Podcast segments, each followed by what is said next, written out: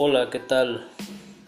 Soy alumno de la Universidad América Latina, Eric Ulises García Muñán.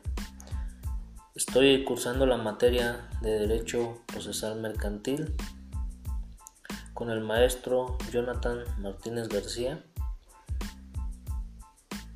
en el cual veremos el tema Juicio Mercantil Ejecutivo.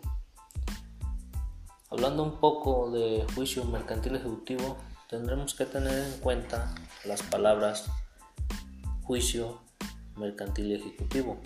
La palabra juicio es el término de juicio, proviene del latín iudicium.